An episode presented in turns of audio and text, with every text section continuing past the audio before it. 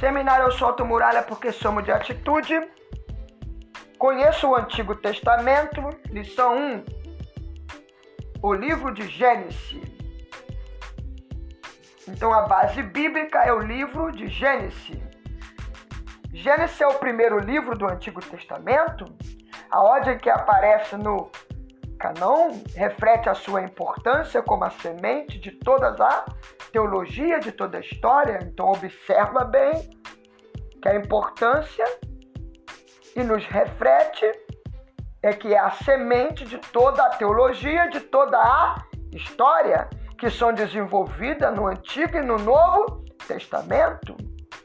A história narrada ali explicam a história e a origem do homem e do povo de Israel. É a história da humanidade e também a história da salvação. Ao estudar Gênesis, note como Deus cuida do homem desde o princípio do mundo. Primeiramente, nós vamos focar visão panorâmica do livro. Gênesis 1:1 informações básicas. Autor Moisés. Data 1440 a.C. Local foi escrito no deserto. Alvo de Gênesis, povo de Israel. O versículo chave de Gênesis é Gênesis 1:1. A palavra-chave começo. E nós vamos aqui observar que Gênesis 1:2 vai nos dar um esboço dessa mensagem. Gênesis 1, versículo 2, fato. Criação. Gênesis 3, versículo 5, fato. Queda. Gênesis 6, versículo 9, dilúvio. Gênesis 10, versículo 11, vai falar de Babel. Gênesis 12, Gênesis 12, versículo 25, Falando melhor, Gênesis capítulo 12, versículo 25. Amém? Nós vamos falar de Abraão. Gênesis 26, 27, vamos falar de Isaac. Gênesis 28, 36, vamos falar de Jacó. Gênesis 37, 50, vamos falar de José. A parte de Gênesis 1, 3, nós vamos falar Gênesis em uma sentença. Gênesis em uma sentença. Deus demonstra seu amor por meio da criação. Aleluia! Do juízo e da eleição de um povo que o revelaria às nações. Meu Deus.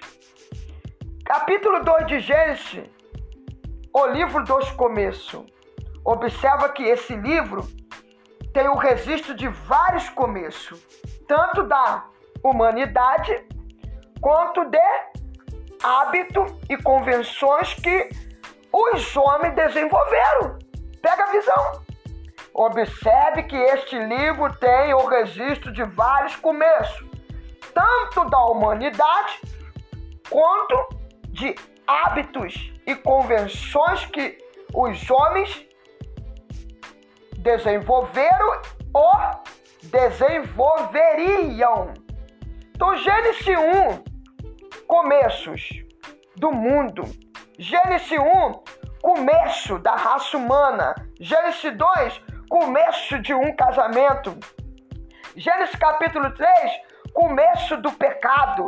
Gênesis capítulo 4, começo de cidade. Gênesis capítulo 4, de novo, a tecnologia, instrumentos, tenda, metal. Gênesis 12, Israel, aleluia, começa a acontecer. Calabachúria. Gênesis 3, tu vai ver aí destaques. A começar a obra a se destacar.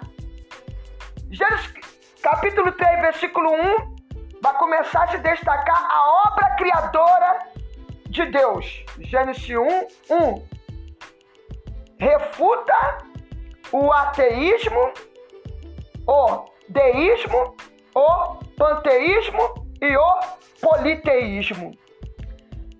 Gênesis capítulo 3, versículo 2, vai começar a se destacar o pecado do homem. Gênesis capítulo 3, versículo 15. Aparece a primeira promessa de salvação.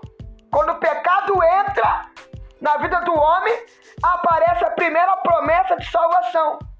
O descendente da mulher, Jesus Cristo, venceria a serpente para sempre. Você tem vitória sobre a tentação em Cristo. Você tem vitória sobre a tentação em Cristo. Gênesis para hoje. Gênesis para hoje. Submeta sua mente a Cristo. Resista ao pecado e enfrente as tentações, crendo que elas não são maiores que você. 1 Coríntios, capítulo 10 ao 13, 2 Coríntios, capítulo 10, 5, versículo 5. Agora, Gênesis 3, no, no versículo 3, que é o Gênesis capítulo 3, no versículo 3, vai falar de propósito. Por que propósito? Observa bem. Tu voltando mais um pouquinho Gênesis capítulo 3, no versículo 2, o que começa a se destacar? O pecado do homem. Gênesis 3,15. Amém? Então você vai ver que quando começa a se destacar o pecado do homem, aparece a primeira promessa de salvação. Aleluia! Aparece também o descendente da mulher, Jesus Cristo. Vencerá a serpente para sempre. Você tem vitória sobre a tentação em Cristo Jesus. Gênesis Gênesis para hoje, submeta sua mente a Cristo, resista ao pecado, enfrente as tentações, crendo que elas não são maiores do que você. Pegou a visão? Aleluia! Aí aqui você vai ver, Gênesis 3,3, o propósito. Voltamos já já.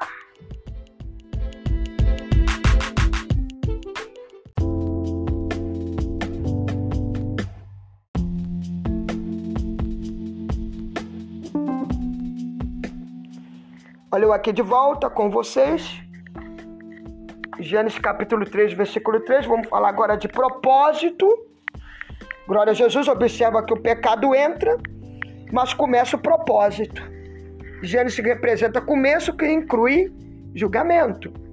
Então nós vamos ver aí que já está entrando graça. Amém? A graça né, é um favor imerecido. É um favor imerecido. Eu não mereço, você não merece. Ninguém é perfeito. Ninguém é perfeito, mas a graça veio para mim e veio para você. Já começa o propósito da graça. Graça é sempre uma nova chance para recomeçar. Quando a graça chega, ele está dizendo: Ei, chegou a graça. Amém? O que é a graça? A graça é sempre uma nova chance para recomeçar. A criação foi um ato de graça. Você pagou para ser criada? Não. A criação foi um ato de graça. O homem foi julgado pela queda e teve uma nova chance com a escolha da família de Noé para ser salva do dilúvio. Observa? Já vai vir propósito. Já vai vir Deus com propósito com propósito para a vida de Noé. Já vai levantar Noé com propósito, tá entendendo? Para a família. Então nós vamos ver que Gênesis para hoje, Deus disciplinou e julgou Israel, porque desejava um povo santo. Ele também deseja o mesmo para você. Analise sua vida, confesse seus pecados dê lugar ao Senhor. Amém? E vamos ver no capítulo 4. Vai nos falar de Gênesis, capítulo 4 de Gênesis, de curiosidade. Vai falar aproximadamente. São aproximadamente dois mil anos de história em diversos lugares. Aí tu vai ver que começa a curiosidade aonde? No Jardim do Éden. Nod, Canaã, Egito, Ur, dos caldeus, Arã. Então você vai ver no, no versículo, no versículo 1 do capítulo 4 de Gênesis, tu vai ver aí, que são aproximadamente dois mil anos de história em diversos lugares. Começa a curiosidade. Curiosidades começa no Jardim do Éden e ela vai passando. Vai para Nod, Canaã, Egito, Ur, Arã. Tu vai ver o versículo 2 do capítulo 4 de Gênesis? Tu vai ver aí o capítulo 2? Gênesis interage com civilizações antigas e que já tinham seu registro escrito, por exemplo, Suméria, Acade, Canaã, Egito. Aí você vai ver no versículo 3 do capítulo 4 de Gênesis, o primogênito deveria ser o herdeiro e o sucessor do pai. Mas em Gênesis, eles não têm vez. Quem não tem vez para ser? Quem é? Quem é que não tem vez? Hã? Pegou a visão? Quem é que não tem vez? O primogênito deveria ser o herdeiro e o sucessor do pai. Mas em Gênesis eles não têm vez. Tu sabe me dizer quem são? Abel, Sete, Abraão, Isaac, Jacó e Judá. Não eram primogênito. Não eram primogênito. No versículo 4 de Gênesis, capítulo 4, tu vai ver as narrativas de Gênesis são uma expressão de contracultura em relação a outras explicações histórias de sua época, isto é, elas confrontam a teologia e as crenças das civilizações antigas por meio de história que ilustram o Deus amoroso e santo. Um exemplo disso é o contraste das narrativas babilônica e bíblica do dilúvio. Tu vai ver Deus amoroso já trazendo o propósito de salvação. Tu vai ver um exemplo disso é o contraste das narrativas babilônica e bíblica do dilúvio. No relato babilônico de um dilúvio universal, tá? Tá? Gigantesco, tu sabe, é mistério puro, é chamado a construir. Hã? é chamada a construir o que? Uma arca. Olha aí o propósito amoroso do Deus Todo-Poderoso. Porque os deuses se sentiam incomodados pelo barulho humano quando queria tirar uma soneca depois do almoço. No relato bíblico, Deus salva a família de Noé para dar chance de recomeço à humanidade e continuar a história de salvação que chegaria até Cristo. Aí você vai ver no versículo 5 do capítulo 4, o livro de Gênesis pode ser dividido em 10 partes. Cada uma delas começa com frases. São estas a geração de. Isso é uma frase. Ou essa é a história de. Outra frase. Verifique você mesmo. Pode verificar. Você mesmo pode verificar. Não? O Gênesis capítulo 2, no versículo 4, Gênesis capítulo 5, do versículo 1, Gênesis capítulo 6, do versículo 9, Gênesis capítulo 10, do versículo 1, Gênesis capítulo 11, do versículo 10, Gênesis capítulo 11, do versículo 27, Gênesis 25, no versículo 12, Gênesis 25, tá? Versículo 19, Gênesis 36, e vai por aí, versículo 1. E tu vai vendo aí. Esses blocos de texto dão unanimidade ao relato bíblico. Aí nós vamos entrar, aleluia, no capítulo 5, doutrinas. Aí você vai ver, Gênesis 1, 1, Deus é único a fé no Deus único, ó, Deus é único, a fé no Deus único é um dos pilares da fé israelita e da fé cristã. Essa doutrina nos leva a adorar a Deus e a expressar que não há Deus comparável ao Senhor. Deus com letra minúscula, deuses, deuses. Não há deuses comparável ao Senhor. Glória a Jesus. Voltamos já já. Deus é maravilhoso.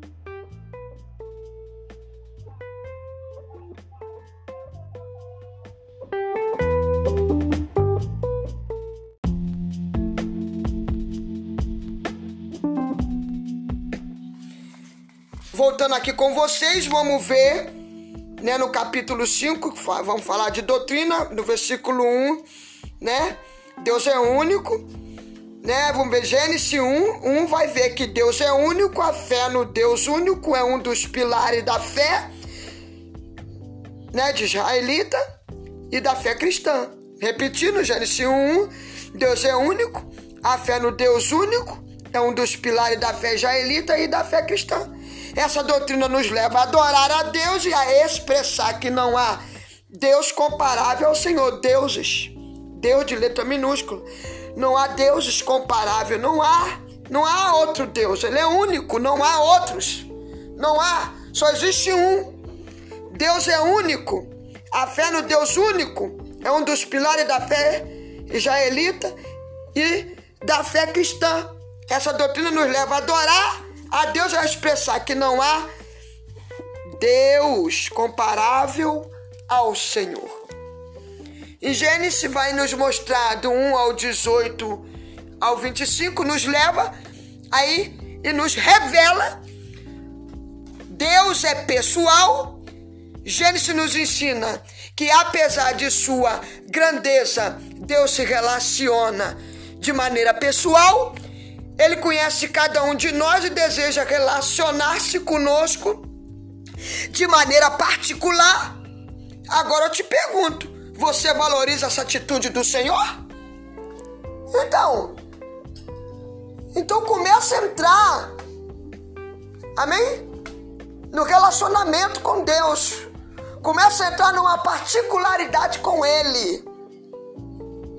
Eu quero ser pregador, eu quero crescer. Mas você tem que, que ter relacionamento com ele. Foco, fé, comunicação, relacionamento. Aí você vai ver no capítulo 5, no, no 3, também o que que fala? O homem foi criado à imagem de Deus. Aí tu vai ver que Gênesis 1, 26, 27, Gênesis 2, 16 e 17, o homem foi criado à imagem de Deus única criatura que se relaciona com ele e que tem o poder de escolher entre o bem e o mal, o que você tem feito para agradar a Deus com suas escolhas? Aí, mais outra pergunta: o que você tem feito para agradar a Deus com suas escolhas? Ele escolheu salvar você. Quando você tem se esforçado para vencer o mal e dar lugar ao Senhor nas decisões que toma. Pegou a visão? O que você tem feito para agradar a Deus em suas escolhas? Perguntou você. Está fazendo uma pergunta. Ele escolheu salvar você. Amém? Quanto, quanto a você, você tem se esforçado para vencer o mal e dar lugar ao Senhor nas decisões que toma? Outra pergunta. Vai nos levar ainda a mensagem em Gênesis 3,15. O pecado nos separou de Deus, mas o Senhor imediatamente preparou a maneira de salvar o homem. Louve ao Senhor pela maneira maravilhosa como decidiu salvar você. Medite nos versículos, observa outros textos ao longo das escrituras. Aleluia. E maravilhe-se com o plano de Deus para a sua salvação. Tá? É hora de você se maravilhar, se alegrar estudar mesmo essa palavra de Deus aí, procurar conhecer. Então, nosso Deus, ele é Deus de quê? Hã? Ele é Deus de propósito. Amém? Ele é Deus de propósito. Deus é maravilhoso. Então você vê aí também em Gênesis 12, do 1 ao 3, Gênesis 21, do 1 ao 17, Gênesis 26, do 3 ao 5, Gênesis 28, do 10 ao 17, Abraão e seus descendentes foram eleitos com a missão de mostrar Deus ao mundo. E é essa missão que Deus tem para você e tem para mim. As nações deveriam reconhecer o Senhor pela demonstração dos atributos dele ao guiar os israelitas e cuidar dele em toda a sua história. Tá vendo aí? Aí você volta mais um pouquinho e medita. Medita os versículos, observe outros textos ao longo das escrituras e maravilhe-se com o plano de Deus para a sua vida. Deus é Deus de propósito. Deus tem sempre um plano, um plano para resgatar sua alma do pecado. Aleluia. Então você vai ver. Aí o que, que Deus faz com Abraão e seus descendentes? Eles foram eleitos com a missão de mostrar a Deus o mundo. Amém?